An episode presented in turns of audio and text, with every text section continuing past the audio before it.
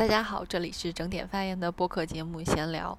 我们的节目每周三定期更新，其他时间想更新就更新。我是阿柴，我是小严丽。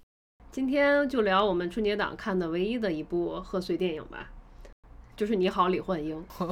好，我们之前去电影院看别的电影的时候，它就有一些贺岁档的电影的预告片嘛。然后当时我就觉得《你好，李焕英》肯定很值得一看。不知道，就并没有跟我说。因为作为国内为数不多的女喜剧演员吧，然后就做导演，她的电影我觉得应该支持一下。而且你不是特别喜欢《王牌对王牌》吗？难道你不喜欢吗？我还一般吧，我觉得看的不是特别多。嗯，哦，那你生活缺少了一些乐趣吧？嗯，没有王牌都是小牌。嗯。因为今年是我在成都过年嘛，然后我妈来到成都，是我和我妈一起看了这个电影。就看之前就已经知道说这个电影一定会哭。嗯嗯嗯，对，都说带好纸巾啊什么的。对，像但是像我比较无知啊，之前看那个预告片的时候，当时还说谁是李焕英，然后你说 像一个韩国人的名字，是不是？对啊，对啊。二零一六年的时候，贾玲就在《欢乐喜剧人》的舞台上，当时已经演过这个同名的小品了，哦，嗯，然后才知道其实是一个很感人的母女情的电影，所以最后一定是会哭的，去的时候一定要带纸巾，所以其实提前就知道这两点吧，就算有一点这个基础，然后就进了电影院嘛，然后和我妈，然后带着纸。但是就是心里做好了这个准备，说后面一定会哭嘛，就是会强忍住，但是没想到还是哭了。嗯，你的哭点是哪里呢？我们先彼此聊一下哭点吧。我的哭点其实就是在最后十五分钟的时候，李焕英给贾小玲送行，然后在车站嘛给她送包子。贾小玲就说：“那个妈，你赶紧坐车，我看你上车再走。”啊，这个是一个普遍哭点哈。妈妈结果看女儿上车走了之后呢，退了票下去，冒着大雪呢，就为省几块钱走路回家。然后镜头又给到了贾小玲在那个大巴车上呢，自己吃 吃肉包子，啥吃啥喝，然后穿越。过去的那个上帝视角的贾小玲呢，就看到了当初母亲就是自己为了省钱嘛这一幕，然后哇哇大哭嘛。最后贾玲那种哭，你很难不哭，就她哭的已经没有办法自制了那个样子。然后就是到了那个点的时候，然后哎呀，我和我妈都在哭。这个事情是这样，就我最开始啊看了这个预告片，我就觉得有点想去看。我通常其实是对有对一些电影感兴趣，我都不会提前去看剧情，甚至一点点我都不不知道的那种，我就去看吧。在下半年的时候，在电影院里看电影，它前面的好多这个预告片都会有李焕英，都会贴这个，所以感觉到它的那个宣传攻势还挺猛的。但是我觉得预告片儿挺一般的。就没啥，就是欢迎光临，然后沈腾那一句没啥，而且还挺短的，而且特别短，比豆瓣上他那个几条就是他不同什么片什么片的那个预告片短多了，然后就是精华太少了，嗯，就只是有一个谐音梗而已，所以当时的第一反应就觉得会不会很像开心麻花的那种，就啊，当时会一瞬间很想看，但后来又觉得其实是不是不看也可以啊，就那种。结果呢，就是在大年初一的时候，我还没有说是像有的人就是就唐探粉，然后就早老早就预购了这个票，然后去看唐探，或者说是有的人就是追贾玲，然后就还有人追贾玲。我大张伟可能是我这么说不太好，但是我觉得这有点意外。不是，是粉丝的那种吧？就有的人可能都已经决定好了，就是大年初一要看谁的电影，早就买好了。我甚至都还是说可看不可不看，或者是等到过了初六，然后等到初七之后，这个人少了我再去看。但后来各种的推文、各种公众号，然后包括微博，然后甚至是一些微信群，对，全部都是。李焕英真的就是唐探都很少了，骂唐探的比较多嘛。对对对，然后这种话题性的，然后围绕着李焕英，然后就扑面而来。因为呃，之前在成都，不算还有抽奖活动，然后抽票嘛。反正当时就想抽李焕英，反正就后来就也不了了之，就没抽中。对，因为他那个时间不太好安排，他是大年初一的对对对对对，所以一般都会有别的安排。对他贺岁档那几个戏也都叠在一起了。不是接了活儿您才想起来看的吗？哦，对。大实话，后来是这样，后来是过年的假期期间，然后有一个编辑，然后找我约一个稿子，然后就说要不要去看李焕英。我开始还拒绝了，因为他的那个要稿子要的时间比较紧。我后来就说不行，我就我因为我觉得人家要发的话，肯定也是抢这个热点嘛。我说这个时间可能有点紧。他说没关系，他说母亲节再发也行，你先写着。他开始问我就是后天行吗？然后我就说不行，因为。本来也都安排好事儿了嘛，他说大后天的，我说行吧，我说可以，你也挺没原则的哈。我觉得大家都那么坚持，过年找干个活儿都挺不容易的嘛。嗯，我就想正好去看看吧，也有一个机会，感觉可能是冥冥中的某种指引吧。我很在乎这种东西的玄学。对 对，他如果说后天不行，这个就结束了。他如果大后天，我觉得这个是一种指引，然后我就跟随他去了。后来我就买票，然后跟我妈一起去看。我很怕，其实我挺怕那种就是母女在一起会很感动的那种戏。嗯，对，会让你很尴尬。就当时就想给他跪下了，是吗？也不是，就是也不是纯尴尬吧，就是你会觉得这个点，就你不会有一种不知道如何去安慰，或者是不知道如何去沟通的这个感觉。嗯嗯，甚至是说，呃，我全程也不敢看我妈，她。就是不知道他是不是哭了，如果他哭了，我该怎么做？就是就很紧张，然后我也不知道，如果他看到我哭了，哎呀，心里两个人都难受，干什么呢？两个人互相谈，你到底是哪感动了？我到底是我 哪做的让你感动了？对呀，就很害怕，就很担心，就是你们彼此的那个点，如果 tempo 对不上，是不是也很奇怪？妈又是一个就是特别容易感动，然后她看电视剧有时候也会很感动。她自己的说法就是啊，看别人哭我就会很想哭，我就会跟着哭。最后哭了吗？哭啦，我哭了。哦，你哭了，你妈没哭。哦，我不是，我没看，没看，我感觉她应该哭了。嗯。是哭到那种需要拿纸擦的地步呢，还是就是拿手抹一下泪水就 OK 的那口罩抹就行，不用手。口罩多脏呀，口罩就行。口罩抹上，口罩擤鼻涕，然后就团口袋里了，是吗？我就是强忍着，我其实很怕，一个是怕这种我和我妈观影，然后我哭的这个情境，一个是我很怕。对这个情绪太投入了，这个东西会容易让你成为了一个你和贾玲一起在电影院里做一个情感的宣泄，不觉得吗？当人一哭起来之后，你可能开始是被某一个小点打动了，然后你哭起来之后，你很多悲伤的事全部都涌过来了，然后你就会对这个电影附着一些它本来就没有的一些意义啊和一些价值，我就很怕这样。因为本来他最开始是喜剧来的嘛，我就很希望自己可以有一个稍微克制一点的情绪，但我没想到他后面的那块儿其实还是有些不太克制了吧？我觉得，但是当时看的时候还是可以理解，因为他分了两段那个煽情，他其实是有一个刚张小斐的段落，然后后来又再翻过来，然后又有他母亲的那个段落，他其实是 double 了一下，然后那个。啊，情感的冲击实在是太强了。我感觉是三层吧，一层是他发现他妈妈其实跟他一起穿越，然后他去追那些点，就是上帝视角看到以前的事情，然后又到了那间屋子里，然后看到了他妈妈，就是也是穿越过来的张小斐嘛，然后进去之后他就下跪嘛。然后说妈，你别走。然后又变成了他妈妈的一个，是不是一个呃倒叙？就是他妈妈穿越过来是怎么回事儿？然后到后面又是他开着那辆敞篷的这桑塔纳，然后带着他妈妈那样的一个完成愿望，等于是三次一直是，嗯，对。开桑塔纳那开了好久，就是我想他俩是要去哪，怎么还在开？就故意要给桑塔纳做广告，可能可能是。我还一直想看车的那个方向盘上是不是有 W，你知道。它后面的车型完全就是，而且还是驾校练车的那种桑塔纳，考考试的那种。最首先，其实说的一点就是我感动的点，嗯，其实我的感动的点其实挺靠前的，就是贾小玲和年轻的李焕英，然后也就是贾玲和张小斐在那个餐馆里的那对话的那场戏，然后那场戏你就感觉他开始要变节奏了，嗯，然后要开始进入一个推进情绪，然后两个人掏心掏肺的那么一个感觉了。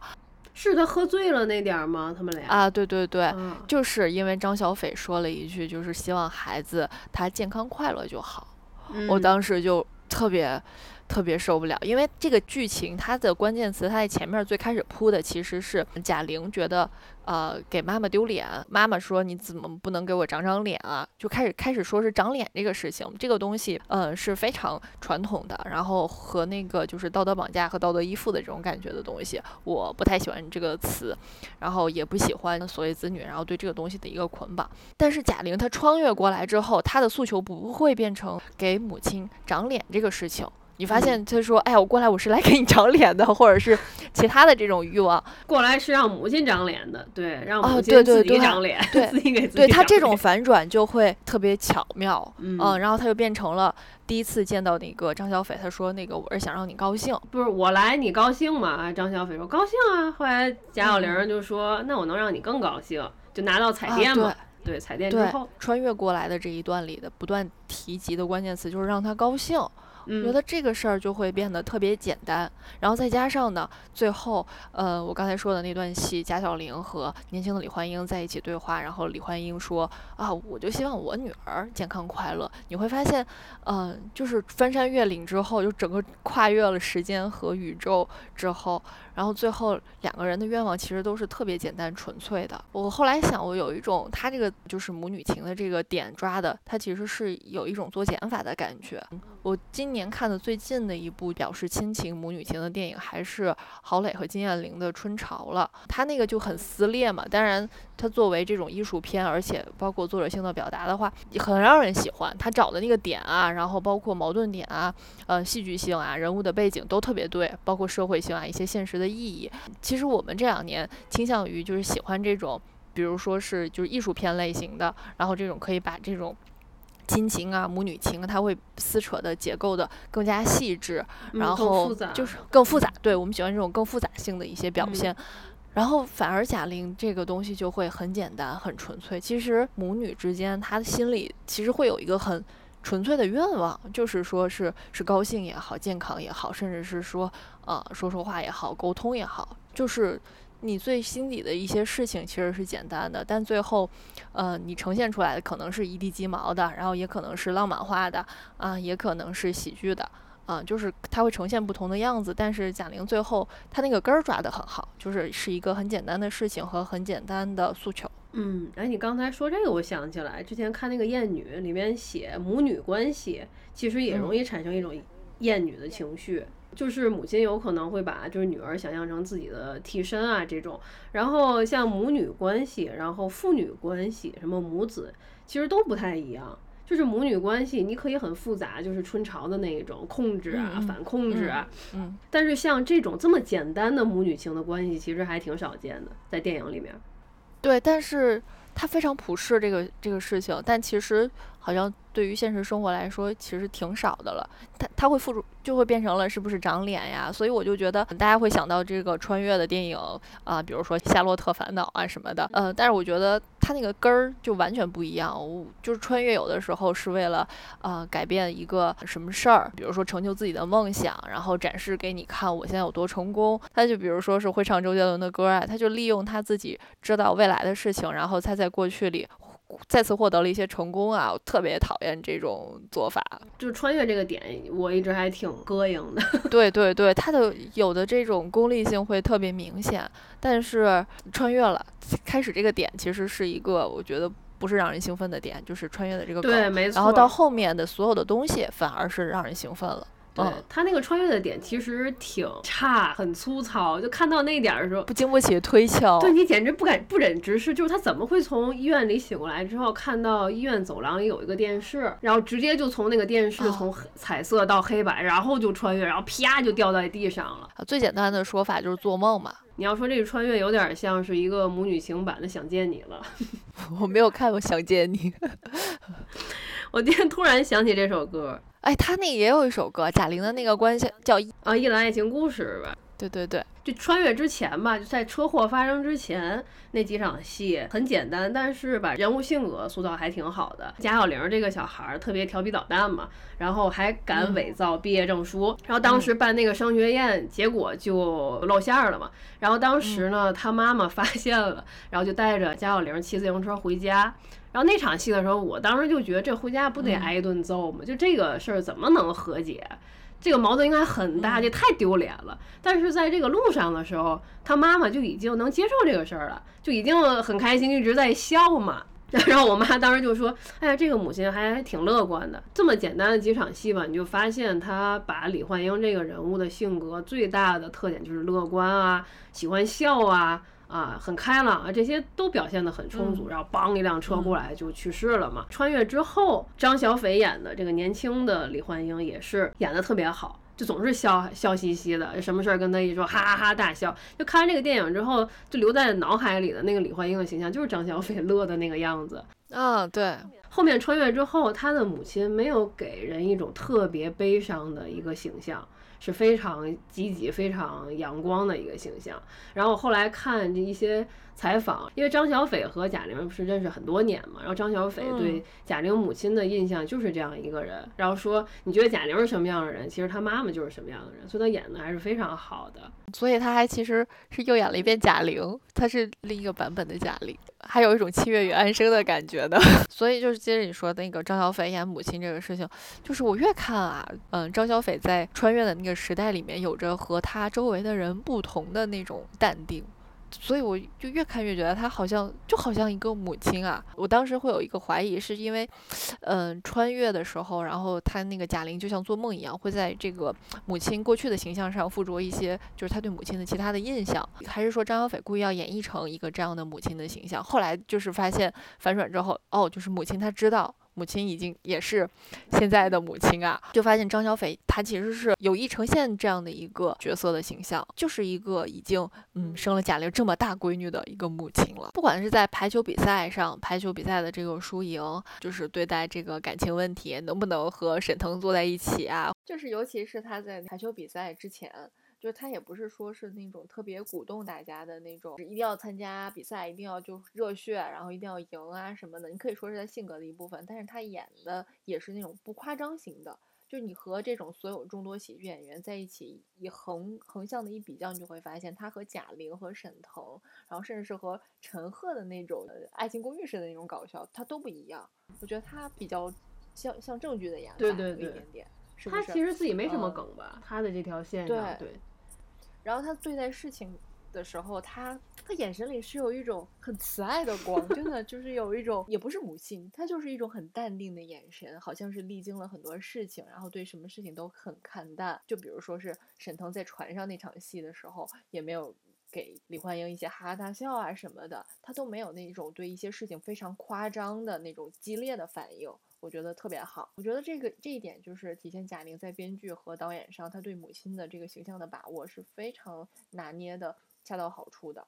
她不是展现出一个激动的、撕裂的，呃，那种容易被逗笑的，她就是展示一个在轻松简单状态下的一个母亲。然后你靠一些，嗯，小的真实的生活事事件，然后她就会哈哈笑，嗯，对吧？就比如说文艺汇演的那些事儿啊。然后还有他有了这个电视机，然后和大家一起看的时候，吃着冰棍儿，吃着面什么的，他的那个喜悦是因为事情而生发出来的，而这些事情带给他的喜悦会促成他的这个人格的这种饱满的感觉。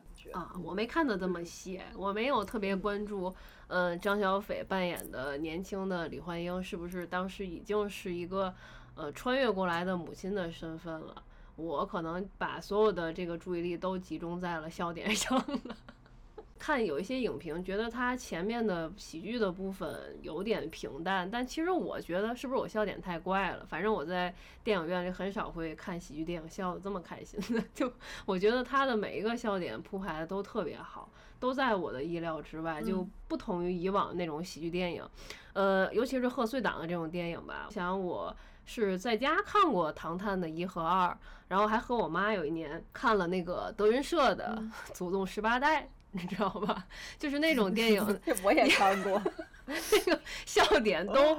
比较的俗，你都能想象得到。用我妈的话说，就是隔就你的胳肢窝让你去笑，就非常的累，让你看的。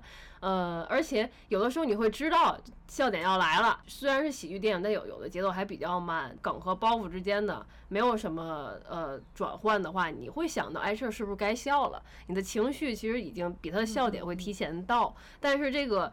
你好，李焕英，她好多的笑点其实是都是意料之外的，就好多是节奏上的笑点。比如说一开始他就说啊，别人都说女儿是妈妈的小棉袄，但我是我妈的貂嘛啊，这个其实一开始就是一个比较简单的语言式的一个笑点。然后到后面的话，我印象其实比较深的一个笑点是公交车那个笑点，他那个张叔还有是哪个阿姨的两个人先挤那趟公交车要去抢电视，然后他们俩呢是先。挤在了前面的那个门吧。贾小玲也想上车，但贾小玲体积 不是比较大吗？稍微有一点胖。体积，你居然用这个词来形容，就是身体比较稍微有点胖嘛。就是说你去后门上吧。然后镜头给的是这辆车的另外一个侧面，就是没门的那一面。然后这辆车就起发动了。对。发动之后，然后留下来的是张叔和那个阿姨嘛。然后俩人就说：“咱俩是怎么下来的？”啊，这是一个我当时 当时的一个笑点。就当时这个笑点，我妈可能乐得有。一分多钟吧，大家都笑。对，前两天我又看卓别林的那个《发薪日》那个电影，里面也有关于公交车的笑点。他是讲这个人下雨了，然后卓别林扮演的这个人呢，他要挤一辆公交车。第一次人太多没挤上去，然后第二辆车来的时候呢，呃，前面有一辆小汽车就把那个上车的门挡住了，他又没上去。等第三次公交车来了的时候呢，啊，他从后门先挤着上了车，结果又从前门被挤下来了。啊，但是贾玲这个还是有镜头上的一个运用，然后让你产生了一个笑点吧。再到后面有两处吧，我印象现在比较深的笑点，一个就是激将法那一段，李焕英坐在那吃西瓜，特别好笑。那西瓜还挺好，真的，我看那西瓜好像还挺甜的。贾小玲就劝她妈妈，等于是要参加那个排球比赛嘛。镜头和配乐呢，然后加上演员的表演，你觉得他们俩就是已经被。鼓舞了，就是已经被说服了，要去参加排球比赛。对，感觉三个人要喊口号了。对，那个演员就马上就哎激将法，然后他们两个人就在那哈哈大笑嘛。那个也是一个很意外的笑点，观众笑的也都不行了。对，太扯了。然后这个时候才出现了陈赫那个角色嘛，等于陈赫的出现，我开始想陈赫这个角色他的用处到底是什么？其实他的出现是先后让李焕英和贾小玲都在思维上有了一个转换，有了一个决策上的转变。一个是因为就是陈赫出现之后，就这个地盘归我管啊，你你们抢了电视不对，你们去道歉。李焕英才觉得你们是不是欺负人有点太过了。他才决定说我们要去参加这个排球比赛，然后到后面贾小玲想撮合呃厂长的儿子和他妈妈在一起嘛，也是因为陈赫扮演这个冷特，他妈妈就住院了嘛，啊陈赫就说，我有时候我就想，如果我不是我妈的孩子的话，我妈会不会更幸福？啊，等于是这个事儿呢，也让贾小玲哎思维上有一个转变。然后再说刚才那意意料之外的一个笑点，就是排球比赛的时候，王琴就是贾小玲给她妈妈设置的对手吧，对一个敌人的角色。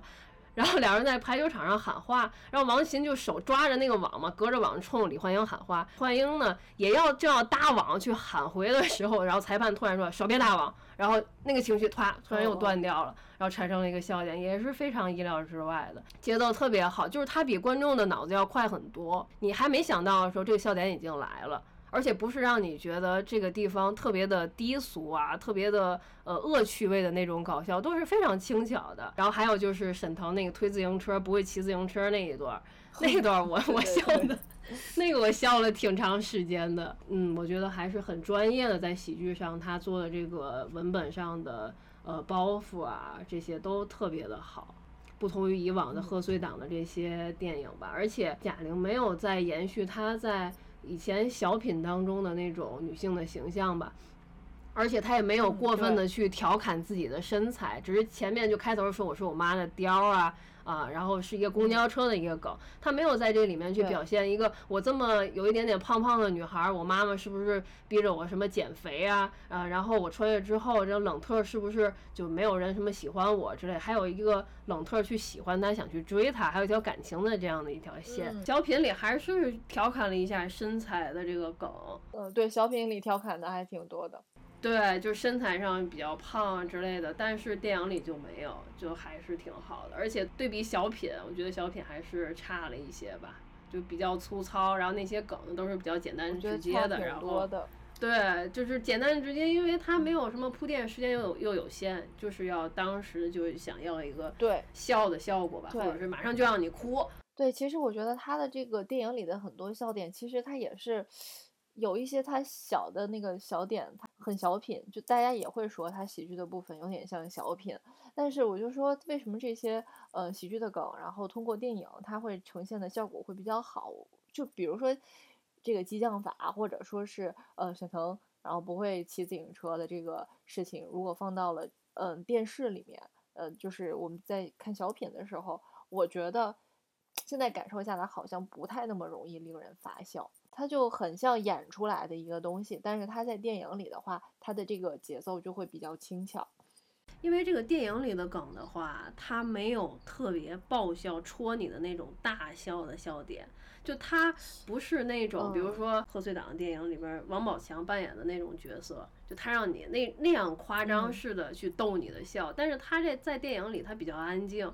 小品的话，我觉得他会吵一点。哦，这么说吧，就觉得电影里面这个人物还是就是一步步一点点，就是通过这些细节，然后去嗯构建起来的。但是嗯，小品可能三两句，或者是他搭一些这个道具和布景，就要把这个人物马上立住，对吧？这个人设是母亲的形象，是一个刻薄的母亲，还是一个呃慈祥的母亲，还是一个幽默的母亲，对吧？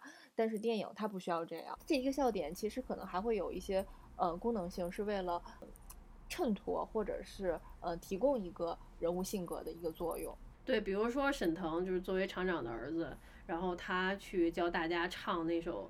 闽南语的歌曲是吧？爱拼才会赢。然后唱了四遍，大伙儿还学不会。结果问那个保洁阿姨，保洁阿姨说：“你不是唱了四首歌吗？” 然后到后面又说：“我是咱厂最专业的播音员。”然后底下有一个字正腔圆，真的是播音腔的人说：“对，没错，你 你是最适合做播音的。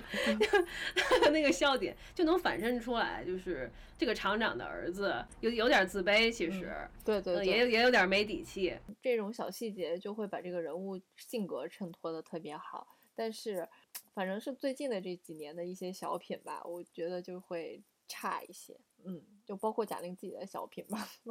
我小的时候，我想我看语言类节目，我其实比较喜欢小品，对相声稍微会差一些，因为相声有的时候它是有一些比较传比较传统的包袱，对吧？哎，比如上来什么捧啊、逗啊，我是谁呀？互相介绍就介绍个调侃个三五分钟，但其实这些套路你会明白。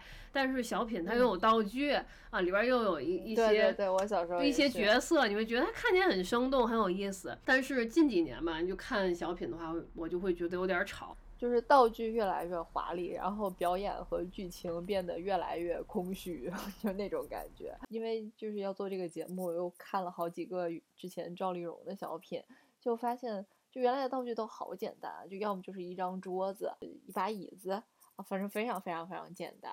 然后那个桌上也没什么东西的那种，它可以让你特别集中精神去在它的这个故事和小场景里。它特别像电影学院，然后拍一个自己的小品，道具非常简单嘛。但是它的剧情是特别饱满的，然后非常可以让你进得去。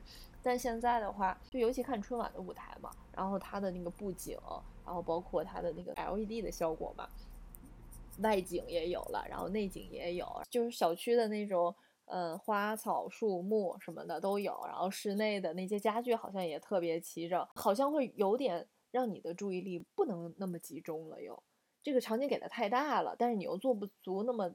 浓烈的这种，像电影或者是电视剧，对吧？就情感的铺垫也好，或者是人物的铺垫也好，你都做不到。这个景就变得非常的空虚，然后反而就衬托出来你表演的和这个故事的干瘪。嗯，有一种这种感觉。我现在是哦，你说这个，我想起来是今年春晚的那个解封了那个小品，那个叫阳台，那个被诟病还挺多。阳台 那个小品，我的天呐，哦，那个尴尬癌都要犯了。对了，就是你觉得小品一定是要笑的吧？但是这个小品，我就我已经不记得哪里可笑，也很好笑。哦，但我觉得可可笑，就是这个作品很可笑，就它里面没有什么让你觉得真的引人发笑的点，然后最后还是要让大家感动一天嘛。就是对，能想的这么硬，然后能把这么当时就是大家很悲苦的事情，然后通过这样的一个。非常粗暴的温情，有一种温情就很粗暴的方式聚合在一起，就大家其实都接受不了。我觉得，嗯，他像特别迅速的把一个主旨传递出来，反而大家会觉得哪儿不挨哪儿。他想讲的东西太多了，他想，嗯，照顾到的这个，嗯，职业人群太多了，嗯，再说回小品的话，就说到这个《你好，李焕英》这个小品，因为当时就是这个节目，包括贾玲参加的一些其他的喜剧类的节目，呃，我爸好像都一直有嗯追着看，就是因为有的是郭德纲主持的嘛，他特别喜欢郭德纲。我最开始对贾玲其实是不是很喜欢的，一个是她在春晚这种就是特别。呃，流量大的这种平台上，我能看到她，她演的都是这种有点就是贬损这种肥胖的女性形象的这种感觉吧。嗯，恨嫁呀，嗯，找对象啊，对对对对对，而且非常笨，显得他其实人很聪明啊，他总是显得演一个就是笨呆呆的这么一个人，嗯，来反衬一些就是苗条高大，然后纤细纤细美丽对的女性或者是男性，对，尤其是男的。嗯，就被诟病最多的那个名场面，就是贾玲和瞿颖在一起那样的一个对比嘛，就是没什么意思，既不好笑，然后又非常的可悲吧。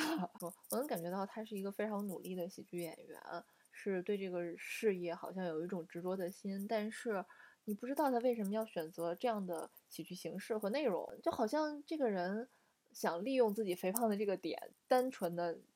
对他有这样的观感吧？嗯，可能更简单嘛，他觉得观众接受起来会没有那么难，因为他是一个易胖体质嘛。我看一些访谈里，他姐姐说他就是比较容易发胖，所以一直他姐姐会控制他吃东西，就不要吃这些甜的什么的。但是贾玲可能也是因为做喜剧压力会比较大，又特别贪吃，他就自己把自己就吃成了这样了。就如果一个胖胖的女孩让大家觉得很聪明，然后很机敏。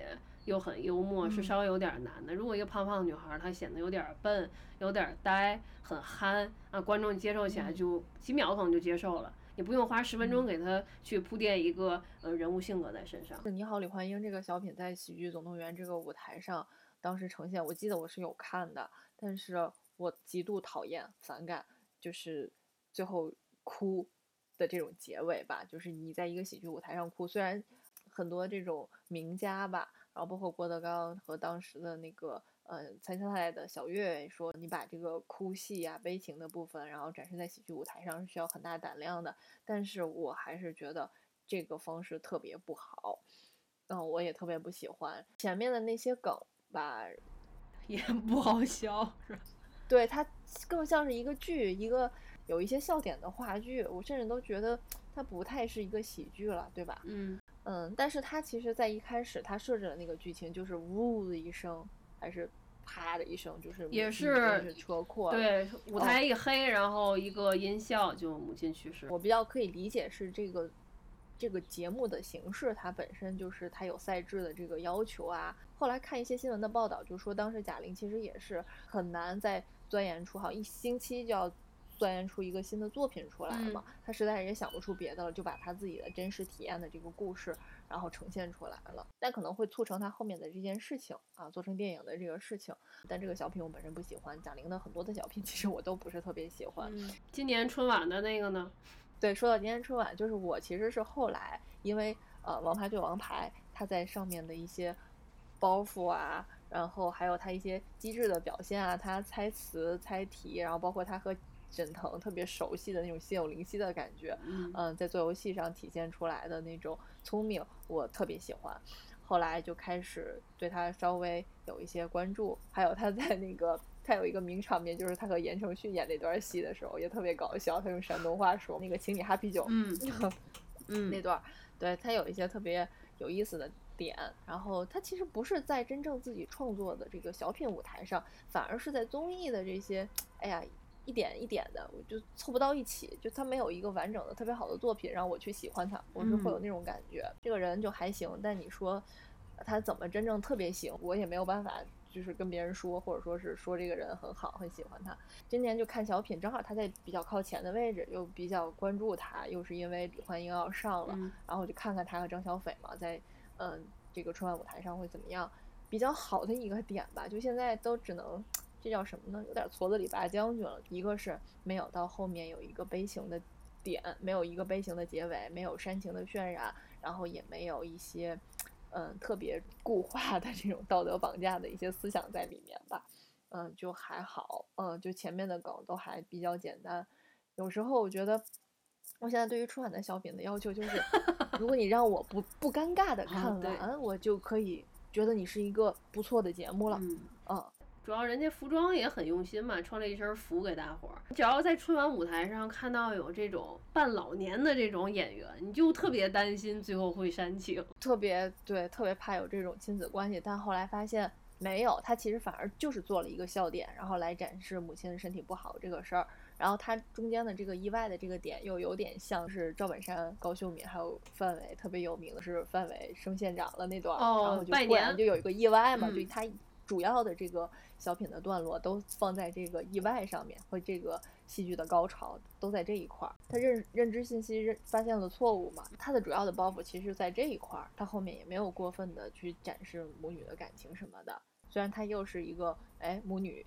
亲情的这样的一个主题的小品，我觉得他还是和李焕英是做了一个呼应的。因为现在李焕英比较火嘛，然后大家去聊贾玲的时候，提到她其实上过很多次的春晚舞台，但是你说，嗯，让我说他哪一个小品或者哪一个都想我一个都不记得。就如果就今年的这个小品，如果不是因为看呃你好李焕英比较关注他的话，可能明年也不记得。如果没有这部电影的话，都不会记得。就所以他的小品，他的作品。真的没有那么让人记忆深刻，可能也是因为近几年的小品都很难挑出来让你特别喜欢的，就是不像以前的小品，你现在说，呃，比如说蔡明的那个机器人女友啊，或者说是追星啊，呃，或者是什么赵丽蓉的那些小品，你甚至连小品的名字你都能记得。你现在的小品，你看完了里面的台词你记不住，笑点记不住，小品的名字你也记不住。就都无法去形容这个小品到底是说，就是讲一个什么的小品。就像赵丽蓉小品之前的那些梗，然后它会成为网一些流行语。包括我们前前一阵儿做另一期节目的时候啊，多么珍贵的泥点子，像这种京剧，哇，这都流传了几十年。之前是小品，就春晚的这个语言形式会影响你后面一年生活的这些语言的形式。就小的时候看完春晚之后，就不由自主的会想说东北话。它是北方那种语言文化会特别的强势，但是现在不会。现在在春晚的小品上，它不抄网络段子就不错了。当年就是大家都会说，就开始抄网网络段子，抄什么脱口秀了。我觉得今年还好吧，好像没有什么抄的什么流行语啊段子啊啥的，嗯，就是很无聊的、很平淡的笑一笑就好了。就是春晚的历史舞台上，包括呃小品喜剧的这个舞台上。嗯，有三个标志性的女性人物吧，就是宋丹丹、赵丽蓉、蔡明。嗯嗯，我觉得最开始出来的可能是宋丹丹，她和黄宏合作的那些小品，然后后面是嗯赵丽蓉、高秀敏的话，她她比较像是赵本山的一个配角，大女主，她不是大女主，对吧？像宋丹丹和刚才说的那三位就是大女主型的，但是其实，在我们这个最近的这几年吧，其实是很缺少一个喜剧的。女性的标志性演员的，即使有贾玲的这个存在，她可能上很很多届春晚，但是并没有一个真正可以非常有意思让人记住她的作品。嗯，就是她没有自己的小品代表作，除了这个因为电影李焕英而让大家更关注的这个小品《你好，李焕英》。虽然那个小品《你好，李焕英》会成为贾玲的封神之作什么，但我觉得她的这个呃传播度以及她作品的质量。呃，远不如刚才我提到的那个三位老师的那种作品的厉害程度以及效应，这完全是其实是达不到不匹配的。一个特别好的喜剧演员，他不仅在这个电影里可以表现得很好，他在小品的舞台上照样可以表现得很好，塑造非常鲜明的人物。但我觉得贾玲的这个胖啊，其实已经是觉得叫这叫什么呢？吃老本还是什么呢？就是。有一些嗯固化了，不进对固化吧，嗯，对他没有更多的挖掘自己身上的包袱，或者说创造一些包袱。蔡明他之前可以演少女，演机器人，多么赛博朋克，后来和潘长江又对戏演那种特别严厉的老太太，我觉得。都可以，他有时候很吓人，然后有时候又很灵动，然后他在那个《我爱我家》里面演艳红，哇，又非常的又懂世故，然后又很精明，他可以驾驭很多非常搞笑的角色，然后说出很多特别有意思的包袱和梗。但是贾玲就不行，她就是不行，就纯靠后天努力。他的喜剧到现在只有一个形象，但是你能看到他其实可能有不同的可能性，就比如在王牌的舞台上。他可能会有一些很聪明，他聪明的地方会让他显得特别可爱和可笑。我觉得其实可以，但是他还没有运用好吧，或者说是还没有试炼到一个自己特别敢于再呈现出来的这么一个阶段吧。嗯，可能也是更趋于保守了吧，毕竟现在的创作也不是那么容易的。那春晚上我们也不是特别期待能有过去那样的爆笑的讽刺性的一些小品了。我也想到了冯巩，说冯巩以前的那些段子还是挺好笑的。我忘了是从哪一年开始，就你看他的相声，大部分是网络用语，大部分是顺口溜，包括今年我是看。地方台是哪个台？是辽宁卫视吗？对，请了他。我就是看到一些片段，没看全，也是大量顺口溜，就是和另外一个。对他特别喜欢上一段贯口，就特别适合他这个 相声演员的身份。对，所以他感觉不到什么幽默，可能就是他过往的那个形象让你觉得这个人还挺好笑的，看起来让你觉得挺高兴的。但是我现在想想，我比较印象比较深的就是他和郭冬临两个人合作的那个旧曲新唱。这个我觉得是一个循环，然后这个作品好，然后它的重播率高，然后大家会记得更深刻，然后这个东西你会越来越觉得它好。但是，一旦作品特别不好，就是这两年，当然也有这个，就是小品它就是示威了嘛，就比这个相声，因为相声有这样一个 icon 的人物，像郭德纲这样的人，赵本山特别厉害的时候，你会发现相声是示威的，对吧？然后再加上现在就是说。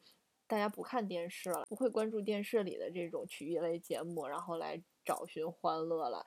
然后之前大家会不断的通过电视看重播的这些小品，我小时候也挺爱看，什么曲苑杂谈呀，然后像天津卫视那每日小吧还挺好看的。但现在你就没有一个这种循环往复，你既没有好的作品，然后也没有人看，然后就就越来越越走。走向下坡，对，就不如直接就看新的网综了嘛，我就不如看脱口秀大会，刷一小段就可以了。吐槽大会，对，你也没有什么春晚的小品值得你反复的回味了。提到冯巩，贾玲也是冯巩的徒弟嘛，然后电影里面冯巩也是露了一面啊，我想死你们了，标志性的他那句话。然后就因为这个事儿呢，又重看了一下冯巩的那个《没事儿偷着乐》这个电影。我不记得自己以前是不是看过了，但是我看的是贫嘴张大民的《幸福生活》那电视剧，我是都看了。然后这个电影呢，就是全部都是天津话嘛。然后冯巩又是一个天津人，然后他在看他这《没事儿偷着乐》这个电影的时候，就发现它里面所有的笑点都比较像是那种甩闲话的形式。比如说是，呃，二民说你都不给咱妈买个鱼吃，然后大民就说我不是买带鱼了吗？二民就说你买那是带鱼吗？还没表带宽了什么之类，就这些话。呃我觉得这其实是一种创作，是日常笑点的创作。四民她是一个护士嘛，就是大民的妹妹，然后四民后来得了白血病住院了。然后大民还去安慰这个四民说没事儿，大夫说就是贫血。然后那个四民说哥，我是学医的，我知道自己得的是嘛病。就当时就觉得这个又悲伤又好笑，就安慰都安慰的不在点儿上。就他的这些笑点其实也是普遍的那种。呃，生活中来源的一些笑点，就天津人可能说话就是会有这些比较幽默的地方，都是散点式的，偶尔会蹦出来一句，他不是那种行为上、身体上的，比如说像沈腾肚子疼在船上想拉肚子。那种表演性的喜笑点不是，它全部都是语言式的幽默。但是没事儿偷着乐的导演和编剧都没有冯巩，其实对对对，和他其实没关系，他就是一个天津方式的一个表演。就是看这个电影，我会觉得他表现不是当时的那种住房的问题，然后拆迁的问题，胡同里的那种生活，呃，就是因为人和人离得很近，就摩擦会很多，然后你才会有这些小的俏皮的话出来。就它是一个化解一些尴尬，或者是你心里有个烦，你突然甩两句就过去了。但是像现在我们大家其实不是那么近的距离，人和人之间这样的喜剧会慢慢的变少，就这样的语言的方式会变少，他说话的形式也会改变。对，其实我也是今年才有感觉，就说什么天津人懂相声，但是我就说我也不是很懂啊。他说怎么懂？我是忽然间有一个感觉，哦，我觉得天津人比较实逗，就是你。这一些伦理梗啊，一些别的吧，就比如业余人的那种，我觉得天津人可能真的就是笑一笑就过，当一个乐儿，然后就过去了。但是有一些梗，你像我们和别的就是南方人一些别的朋友交流的时候，有的会他不是说会觉得你在挖苦他或者讽刺他，他会 get 不到那个点，就是是怎么就会跟你认真一下。但是天津人不太会认真，尤其像那个冯巩演的那个张大民，他在他们院儿里，然后就和郭达呀还是谁呀，就他们那些邻居那些都贫嘴啊、逗闷子那些话，别的地方的人听可能真的就是不太能接受，就怎么能这么说话呀，或者是怎么样？但是这个都很正常，这个天津人的沟通的方式。我又重温了一下冯巩自己导演的那个心急《吃不了热豆腐》，你看过没？我小时候看过，但我不记得。我怎么记得那个还挺苦的呢？也。对，是挺苦的。就是冯巩特别喜欢演这种小人物，他那个是表示的，其实不是发生在天津了，河北某地吧，然后带着一种河北口音。然后冯巩是演。一个就是下岗职工骑电三轮儿，然后在景区啊和一些地方拉活儿这样的一个营生的这么一个男人。然后呢，他还带着就是前妻和别人生的一个孩子。他之前是结过一次婚，是然后结婚之后呢，他也是好心，然后那个女生也挺漂亮，是咱们厂里的厂花吧，就算。结婚之后呢，那个发现就是这个女生已经和之前的对象然后怀了孕了，然后他又特别好。然后就是生孩子，然后养孩子，但最后呢，这个他老婆呢又和别的男人跑了，那个人还是张嘉译演的，然后是一个大款，就是冯巩带着一个孩子这样生活，然后他一直想找一个呃老婆，好像是朋友吧，给他介绍了徐帆这么一个人，徐帆就演的是一个他是会一些缝纫啊、裁缝啊之类的工作的这么一个人，非常非常的精明，然后看着就特别厉害。啊，最后没和冯巩成，是带着自己两个特别凶悍的弟弟，把冯巩他们家就直接就是弄得玻璃也碎了呀，然后砸暖壶呀，就大闹了一通吧。就这整个戏其实还是比较正的，他的笑点没有那么密集，比较会有一些小场景里面，然后做一个小品、做文章这种。嗯的喜剧方式，我提一个点，就是他那个徐帆把他们家然后搞得就是一团乱之后呢，他那个儿子回来了。呃，他和徐帆谈婚论嫁的时候呢，他不说自己有一个儿子，然后就一直呢让他儿子呢去别的同学家里住，他一直说这个孩子是我妹妹的孩子。然后呢，他儿子呢就大概心领神会了，然后也接受这个事儿。嗯，等到他和徐帆闹掰了之后呢，这个儿子就忽然回到家就说：“哎呀。”哦，是不是他就是徐帆那个人？然后把咱们家砸砸成这样，没事儿。然后因为冯巩也受伤，他说你上床歇着，然后我来收拾家里。小孩儿是小学生的那种形象。然后他一边收拾，他就说那个，哎呀，我也挺替你难过的呀什么的。这个气氛非常非常的悲凉，因为他们家本来就特别穷啊。然后为结婚这个事情，其实。哎呀，也可以理解冯巩这个人，他又是一个老好人，然后又想结婚，然后家里就又一贫如洗的那种感觉，当时那个氛围就特别凄惨，然后再加上背景音乐，后来孩子呢一边收拾，不自觉的就哼起歌来了。然后，然后烽火就说：“我怎么觉得你不难过呢？” 就忽然是一个笑点，对，就特别扯啊！就前面其实他完全没有那种就是像李焕英那种的频繁笑点的穿插，他前面就是那种正剧式的在演这个事儿，然后他们家就被砸了，就完全都是你铺垫的非常的。呃，厚重的这种悲伤的氛围，然后到最后他一句话就非常意外的，他怎么就说了一个笑点？就所以《你好，李焕英》它有一个特别明显的优点，就是他在他前面的这个穿越的这个段落里，喜剧的这个段落里，他就把喜剧的这个事儿拿捏的死死的，就一点都不往那个悲情的地方或者是感人的地方去跳。嗯，其实有的，不管是你像开心麻花、夏洛呀，然后还有什么羞羞的铁拳，它有一些地方，它会分分段落的嘛。它有一部分，它可能又又有包袱，然后又有那种感人的点、励志的点。但是贾玲的这个呃《你好，李焕英》里面，它前半段几乎是没有的，它不会允许你的情绪有落，基本上都是起，然后就是一个包袱一个包袱，然后往上走的，就是从比如说是从零到十，它基本上都让你在零以上。但是呢，就是。呃，悲伤的情绪到后面，然后实在是他可能知道后面那个情绪点可能太低，可能是负一百或者负五十的那个悲伤，所以他必须把前面的就拉得很高。就但凡他前面有一些小感动了，或者说是让你让你走进这个母女情的这种温情的感觉了，我觉得到后面的你那个冲击力就不会特别大了，就会觉得。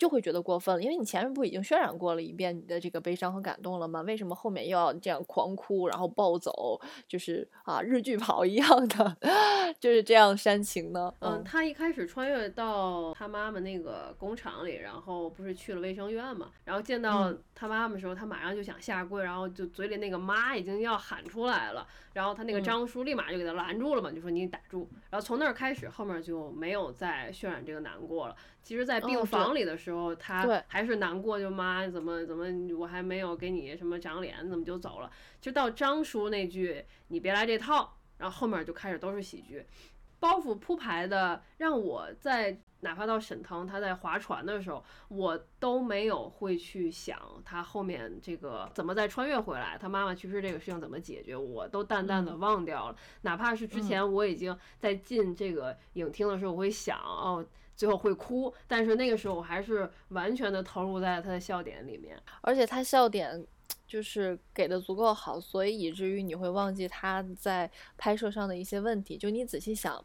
按说这个女儿应该继续会悲伤一下呀，对吧？她肯定还会有一些悲伤的点，她就完全都不表示了。就是她的这个戏不在这个悲伤的这个里面，然后她完全都在想啊，看见妈妈让妈妈高兴啊什么的。但是你仔细想，这只是一段过去啊。其实你是不是应，就是你是不是也有应该留给自己一一些嗯悲伤的时刻，或者说是在过去里去缅怀妈妈的时刻都没有，他就都在制造笑点，都在逗妈妈高兴，就给的特别多。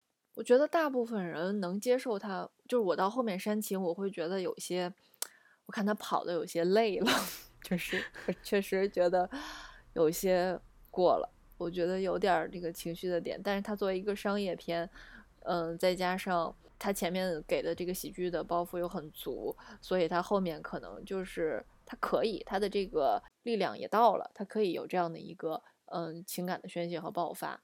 然后另外就是我当时就是我开始觉得有些 over 的时候，我心里的那个感觉是因为他是贾玲，这是他的心结，他自己不断的重复了很多遍他都无法解决的这个问题，你会进入贾玲的世界，对贾玲有一些理解，嗯，所以你会允许他这样去宣泄。就后来看他一直跑一直跑的时候，就觉得是该买辆车了，这。我说贾玲是值得这样的一次宣泄啊，就是她可以，我觉得她可以这么做。她前面给足了我，我也允许她后面这样做。但是，就整体来说，她这样的把控就是还是差一些嘛，觉得不是特别好。让妈妈早点上车的话，开开着那敞篷车的话，后面就会短一点，是有点长。嗯，因为他在《王牌对王牌》的时候又说了一次这个事儿，然后我看他的那个节目的时候，他的。说法是，就是哎，跟观众多说说这个事儿，我可能就会慢慢的好一点。就这个事情，其实是是特别可以理解的。然后通过创作呀，不管是他真正自己去指导这个事儿，还是呈现给大家。嗯，呈现给观众，然后观众再哭，这个整体的事情，如果对他有一个消解，给足了大家一个比较好的作品和一个笑点，我觉得就完全都可以理解。嗯，后来我就出戏了，其实说，但是还是会很感动。我可能不知道我是感动的是贾小玲，还是说感动的是贾玲这个故事本身，还是什么？就就你进，哎呀，太感动了，就是这样。嗯，但是你就在戏里，我就在戏里戏外出出进进。他在这个呃呃《欢乐总动员》哎，不是《欢乐总动员》，是《喜剧总动员》。《欢乐总动员》成钱都来了，喜剧总动员是吧？他在《喜剧总动员》表演了那个小品之后，呃，在后台采访的时候，也就旁边坐着陈赫嘛，也说这个事儿，就是说想把这件事情很私人的一件自己的家里的这件事儿表演表演成一个作品。其实就是想和观众也是聊聊天的这种啊，就让大家知道一下，也没有特别想说要把它做成一个什么样的一个东西吧，啊，就是想做做一次自己的表达和宣泄。但是其实你说这个母女情的这种素材，还它能写的有多好？其实进电影院之前，我想说这个电影会感动人，会哭，讲母亲，但母爱这个事情，你要说它也很通俗、很普世了，能感动你的点其实。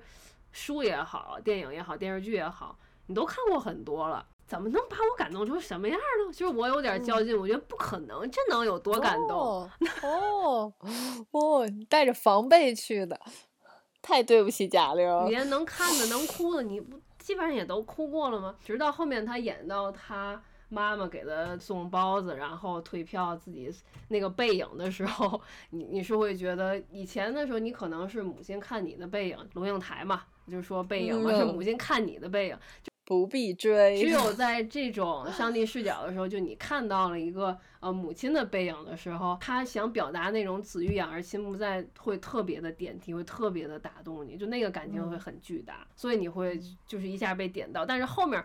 后面他又演他怎么跑到那间屋子，然后见到了张小斐，就知道他已经是自己的母亲的时候，然后又下跪。其实那段的时候我已经出戏了，后面的时候我已经没有在那个情绪里面了。呃，但是再一次感动我的时候是张小斐那条线，就表现他穿越过来的时候，然后看到。呃，贾小玲从天上掉下来，然后他说：“哎，我宝。”然后就跑过去要接自己的女儿嘛。啊，那个时候又感动了我一下，然后在后面就没有了。就，但是你从影院里出来的时候，你的情绪还是很难过的。然后我妈看的时候也在那 哭，然后我就给她地址，然后我妈就说：“哎，母亲都都是这样的，就是你能想象，就哪怕你知道，就哪怕你知道他后面的这个，假如说送行这个事情也。”可能不太现实，几块钱退了，我就不坐这车了，然后我走回家。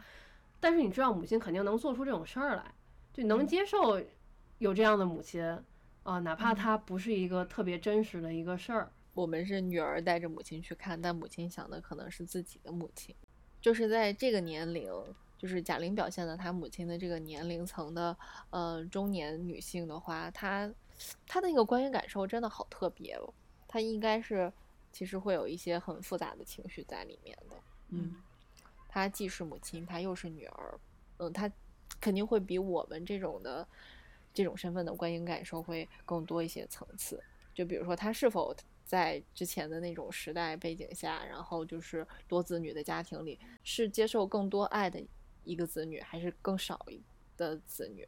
呃，他是不是没有得到这样的母爱，然后想要把这样的母爱给自己的子女？我觉得这种感情会很复杂。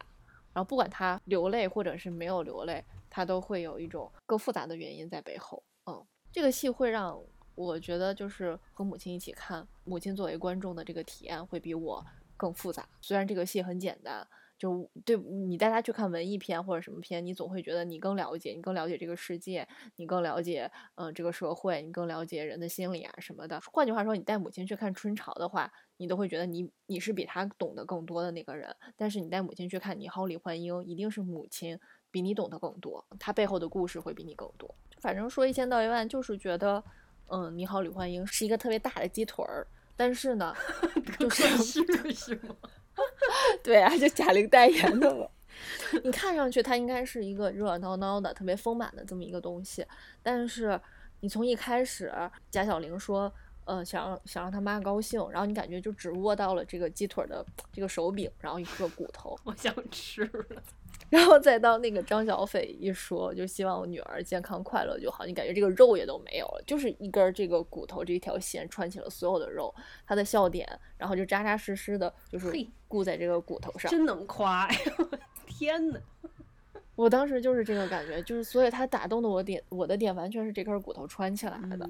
哦，还没有说他这个电影里面特别精华的那个厂长的儿子去文艺汇演。啊，那一小段如果单独拿出来在春晚上，也是一个非常好的一个作品，就非常讽刺。对，我觉得它可以再优化一下，嗯，可以单独拿出来成为一个小段的作品了。它的精彩就在于你后来说的。就是你已经能感受到他是那种，就是之前他跟他说可以好笑，嗯，然后呢，到真正表演的时候没笑，但没想到他又给了一个慢镜头的，他们之前演就是排演的过程里，大家笑作一团，这个就非常的太像什么喜剧总动员的幕后新闻故事啊什么那种。就脱口秀，你不去现场试的话，你也不知道，你觉得自己说挺好笑的，但是一上舞台就是一个特别冷的场。而且也是和当时那个时代背景有关嘛，厂长也在下面坐着，大家都不敢特别放得开的那样去开心。我觉得他这个讽刺一定是很多层面的，嗯，加上主持人一开场说话的方式，我好像听到了很多期待的声音，啊，然后就知道这是一个多么的正式啊，那种诗朗诵的一个场合，他去表演一个二人转，对吧？他是在里边模仿赵本山吗？反正就在底下刘能不还在下面坐着？对对，那个那点也挺好笑的。这个里面就有很多贾玲作为喜剧演员，她可能对喜剧的一些思考吧，但也未必这些都是她写的，对不对？她编剧里边有那么多人。我觉得是我第一开始的反应就是不笑，她这个不笑我觉得挺厉害的。他不止一下不笑，他后面所有的包袱都没想。对，就是我看的都有点害怕了，你知道吗？就是他里边一点都不笑。对，我觉得他这个挺敢的。就最开始吧，他会让你一步一步的去想。我最开始想是时代不同嘛，就底下的人可能不太能接受这个。然后后来想是不是地域不同呀？那后来想是不是因为这个厂长的儿子的问题，然后大家会有一个阶层的差距，不敢笑他这个东西逗不逗不笑大家。再慢慢的根据他的这个剧情，他后来又演了他们排演的这个事儿，你会发现哦，这也有带，这也有贾玲自己对于喜剧的一个反思，然后或者是他们实际真正的在演出的时候，然后面临的一个些真实的现实的问题。我觉得这一块其实他挺敢的。他一直让大家不笑，这块儿其实大家会有些懵。哎，你不就是应该让大家笑或者逗李焕英笑啊什么的？而且戏中戏我们又坐在电影院里，你演这一段我们也不笑，对吧？其实还挺难的。嗯嗯，对，觉得这块儿其实做的会特别好。嗯，对。再说回我这个鸡腿啊，就是我我想了一下，甚至我只是在那个豆瓣就搜中国大陆吧，就大陆的。这个咱们在这个范畴里做比较，然后，嗯，中国大陆里面亲情的电影排名比较靠前的，其实很少有讲母女情的，嗯，有很多的父子情，然后还有一个大家特别喜欢的是，呃，我们天上见是蒋雯丽的，也你看这个也是一个真实的故事改编的，就它的这些真实性，包括它里面的那些点，包。就是因为姥爷给小女孩梳小辫儿，姥爷带着小女孩给小女孩那个做呃什么体操服啊什么的，这些细节是完全不可复制的，他无法再通过这种个人体验再去做其他的创作，所以后面就也没有更多的其他的作品了。这个一旦你要给自己的亲人做一个缅怀的作品的时候，感觉这个东西就会独一无二。嗯，我觉得贾玲肯定她的这个作品也是无法再复制或者是嗯延续的。当然，就是在亲情的这个评分比较高的里面，这个《我们天上见》特别排名靠前，但是它又不是一个喜剧嘛。然后哦，我忽然想到，我去年还有一个喜剧，关于母亲的。原来是囧吧，我差点都忘了这个电影了。觉得它特别像抖音，就是你刷过去就过了的那种东西。而且我我已经不太能接受“囧”这个字，居然还出现在二零二零年，就是觉得它是一个很过时的东西。我说你自己囧可以啊，你说你这个地地方，然后或者是事件很囧可以。我觉得你和妈妈放在一起。其实完全没有效果，这个名字它只有一个传播力吧，就其他的感觉它的囧系列的 IP 吧，嗯嗯对，但是整个感觉是你很囧啊，不是妈妈很囧啊，看的我也很 囧啊，我的天呐。我大概看了一下这个电影，尤其看了一下开头，我又还是觉得那个你好李你好有勇气，还能再看一遍开头，为什么呢？因为我。我天呐，后面简直就完全垮掉，我都不知道他怎么拍的，什么热气球啊，乱七八糟的。我还看了《夏洛特烦恼》，又看了一下，然后他的开头都是完全在塑造这个男性人物。当然，夏洛他本身是在讲自己，我觉得他是讲自己，当然他又他可能是讲自己和和爱情吧。哎呀，我觉得所以就是很尴尬的在于，他最开始就是塑造自己这个男性人物，夏洛是一个 loser 的那种，但是囧妈就是一开始就塑造徐峥的家里。的那些摆设啊、照片啊，是一个成功人士的那种。他用他自己家里的这个布置和他和源泉的之间的关系，然后来呈现他自己是一个多成功的人吧。啊，然后又陷入了自己的什么样的困境？然后在刚刚面对母亲的这个对手戏，在到火车上的时候，然后又变得和母亲大吼大叫。我天，我就看这个人，这个太次了吧！然后还要表现自己多厉害，多厉害。贾玲的这个就好在哪里呢？就是你知道她是要讲母女情的，她一上来她是把两个人的关系放在一起讲，她不是说先讲我贾小玲是怎样的一个人，她有母有自己在的时候，一定也有母亲在。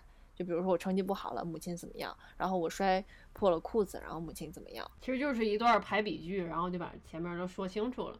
对对对。都是都，都是要这样的。然后这种商业电影、商业喜剧，然后包括《夏洛特烦恼》就很恶心。它是通过一个同学会啊，然后他后面那个就是玛丽演的马冬梅，然后是一个非常苦难的妻子的形象，然后出现了，就是会有一些贬损女性的这种感觉吧。囧妈这个电影很有意思啊，我记得是去年的时候我们在家看的嘛，过年只有它变成网大了嘛。这部电影也是我、我爸、我妈一块儿坐那儿看，结果看到后来大家都走了 之后，就只有我还坐在。这电影好长，两个多小时。对，就后面就变得特别的梦幻，就现在想起来都不敢相信这是一个电影里面的剧情，你知道，还不是一个科幻片儿。然后我刚才点开豆瓣儿看，我当时的标记写的是“天籁之音，天赐囧妈，莫斯科没有眼泪，只有歌手”。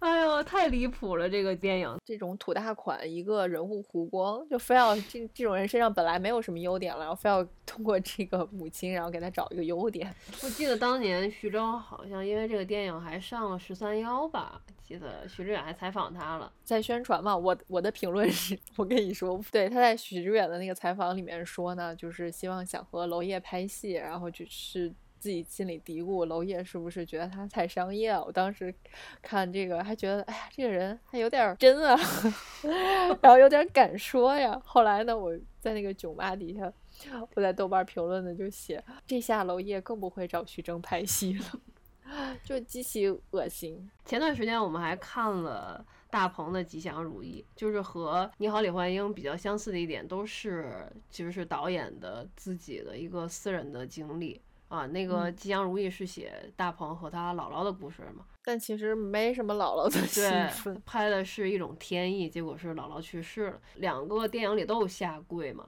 就是大鹏最后、呃给姥姥送路的时候下跪。对然后《你好，李焕英》里面是最后他在屋子里找到了妈妈，然后给就张小斐扮演的妈妈下跪，其实都是两种亲情，但是两个电影表现的又完全是不一样的，也能看出来男性在面对亲情的这种感情上面和女性有一些差别吧。我觉得大鹏并没有贾玲用心啊。嗯，这还用说吗？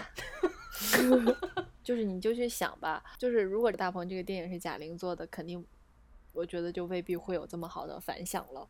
嗯，就是这样。哦，就首先作为嗯讲亲情来说，我觉得大鹏其实是在这个电影里呈现的他的角色像是一个冷眼旁观的人。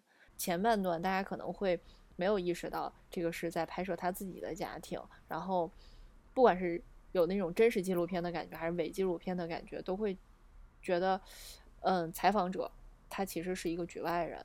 然后到后面的话，好像要要把大鹏自己拉入这个家庭。他之所以呈现出来这样，能让你全局的看到他家庭的内部结构，还有一些问题的，嗯，这种情况，我觉得是因为他可以抽离出来，嗯，他没有一种你看不到他对这个家庭之间亲戚关系之间自己内心的撕扯都没有，他就是一个导演，他是一个离开家很久的这么一个人，他本来其实是想拍他姥姥的一些生活的，但是他姥姥就是意外去世了，然后他最后拍成了这样的一个作品。他如果对他姥姥是很有深情的，但这个电影其实你不太能感受得到。嗯他可能一就就一揪了，因为已经要这样拍摄了，然后就是这个作品就会是天意，是一种天赐的。就是他最开始如果是带着对姥姥的这种感情，他要做一个作品的话，然后这个现在的的吉祥对现在的吉祥如意是完全看不到的。嗯，我觉不也不能说完全吧，嗯，就是基本上是没有什么情感的流动，变成了一个现实家庭狗血调解节目的那种呈现。对这个戏最大的呃感受是他。是大鹏自己本人的那个位置，他有一种强烈的那种抽离感。他其实阶层是，不管是阶层上还是这个家庭身份上，他完全已经疏离于这个吉林的这个村，然后以及他们自己的家庭。所以你可以看到他自己在身份上，然后还有角色上，一面是和电电影的关系，一面是和家庭的关系，在这个戏里出出进进，嗯、就那种感觉，嗯，让我比较受到吸引。但你说这个作品有多打动人、多好，我也并不觉得。那你还觉得？往回掰点儿，万一有大鹏的粉丝呢，也很喜欢吉祥如意的。那个点是因为我的私人情感吧，就他的这个初衷，其实我都可以理解，就他的这个说法我可都可以理解，就是他为什么要做这个东西啊？呃他不就是后面在那个火车上嘛，他在和那个演员就说，我就是就想我姥姥是怎么生活的，这个这个点特别触动我，其实是前面就还好，特别带入，就是引起我的自共鸣和遐想吧，就我也会有这种想法，但是不在的人就是已经不在了。嗯，我听大鹏在一些播客里，然后聊这个电影，说嗯，其实自己就不太想宣传这个电影，而且如果不是因为有疫情，就大段时间在家空闲去。他都不会想要剪这个片子，还不定什么时候会有这个电影呢啊！因为他不太想面对这个事儿，我觉得也是因为身份上的这个转换吧。嗯，他拍的时候想做一个旁观者，但是你在剪的时候，你又要看到家里其实这些人，你还是会被卷入到这些情绪里。嗯，包括他说一些首映啊之类，他其实都不太想叫朋友来看啊，就想这片子就悄悄 上映，然后悄悄下映就好了。嗯，但是我是比较当时在电影院看到这个电影的时候，比较刺激我的是他最后他放，呃，当年他拍姥姥的那个录像。然后看到了吉祥如意那个窗花的时候，我是觉得特别惊悚。然后他在访问里也说了，就是他当时给这个电影起名字的时候，他其实还没看到他电脑里的那些素材，就没看到这一段儿。因为他说他不是经常每年都回家给姥姥拍，就那一年拍了，然后看到这个窗花了。他拍的他那个三叔就叫吉祥嘛。啊，然后后面是说想拍天意就叫如意，所以叫吉祥如意。但是没想到后来在电脑里看到了这些陈年的这个影像的素材，当时他都感到背后一身冷汗。是 是，他访谈的时候他都是这么说。然后和朋友聊天的时候，人家说可能是你姥姥太爱你了，就等于是其实对姥姥的感情，然后成就了他的这样一个作品，就和以往的大鹏完全不同的作品。对贾玲来说也是。其实也可以说是他对母亲的这个感情和妈妈对他曾经的这个爱吧，然后帮他成就了他一次。对，一定是他妈妈太爱他了。对对对，就这两个人的作品，就以后可能都不会再拍出来这样的东西了。就这样的爱，一辈子就一次。嗯嗯，也也未必，也许贾小玲以后拍他姥姥呢。可以可以，就是家他们家的那个亲情三部曲啊什么的。拍的姐姐，我觉得他和张小斐的友情也很值得拍。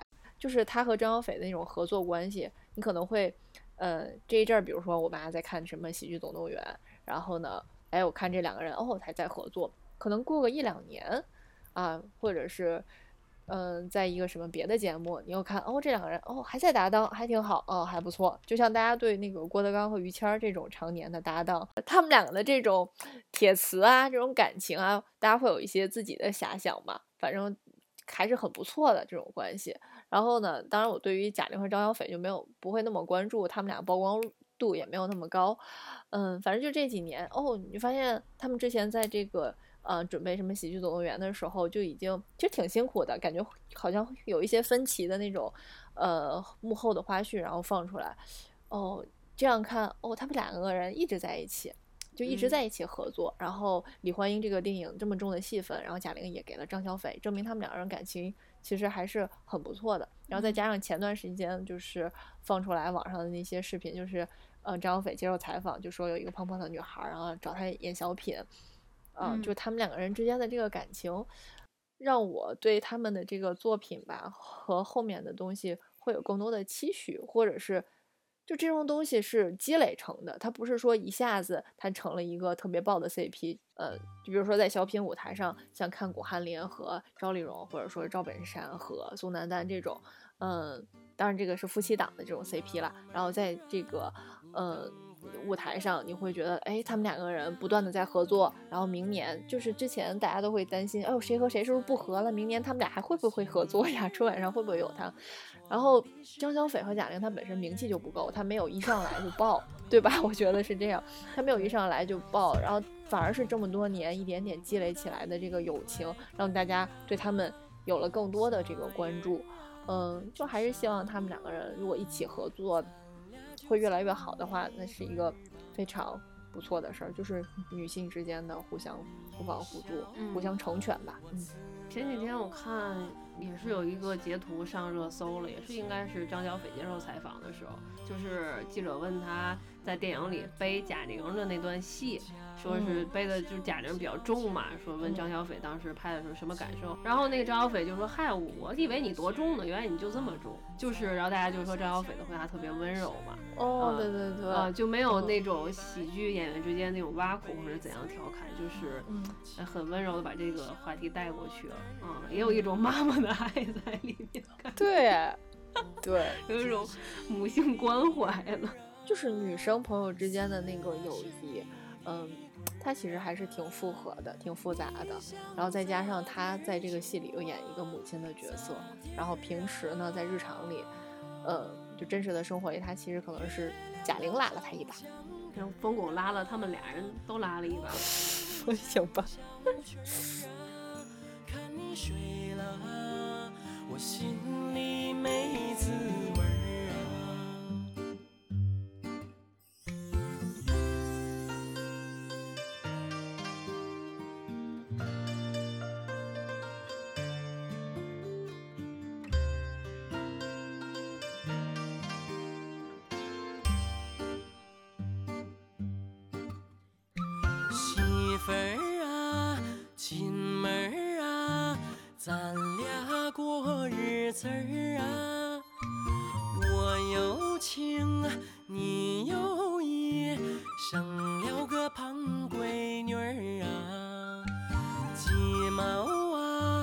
蒜皮儿啊，那都是我的事儿啊。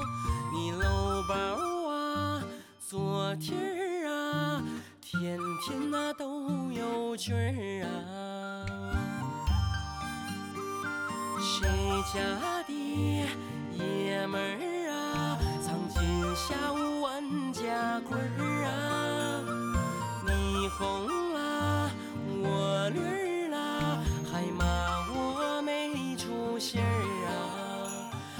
小孩子儿，你一转身儿，从此跑没影儿啊！哎，小妮儿啊，我宝贝儿啊，看来咱俩才是一对儿啊！我活着是你。